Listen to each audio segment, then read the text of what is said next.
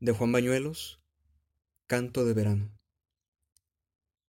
¿Cómo entiendo la triste respuesta que dan los caminos? ¿Cómo escucho la hierba que crece sedienta a mi espalda?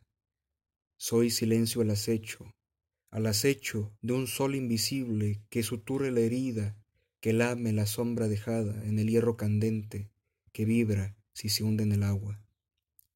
Y si yo les dijera qué tibia la sal nos agolpa en el mudo costado del alba, que de encuentros brotaran sin tregua por las calles y el árbol que a tiempo ve caer el abismo a sus pies.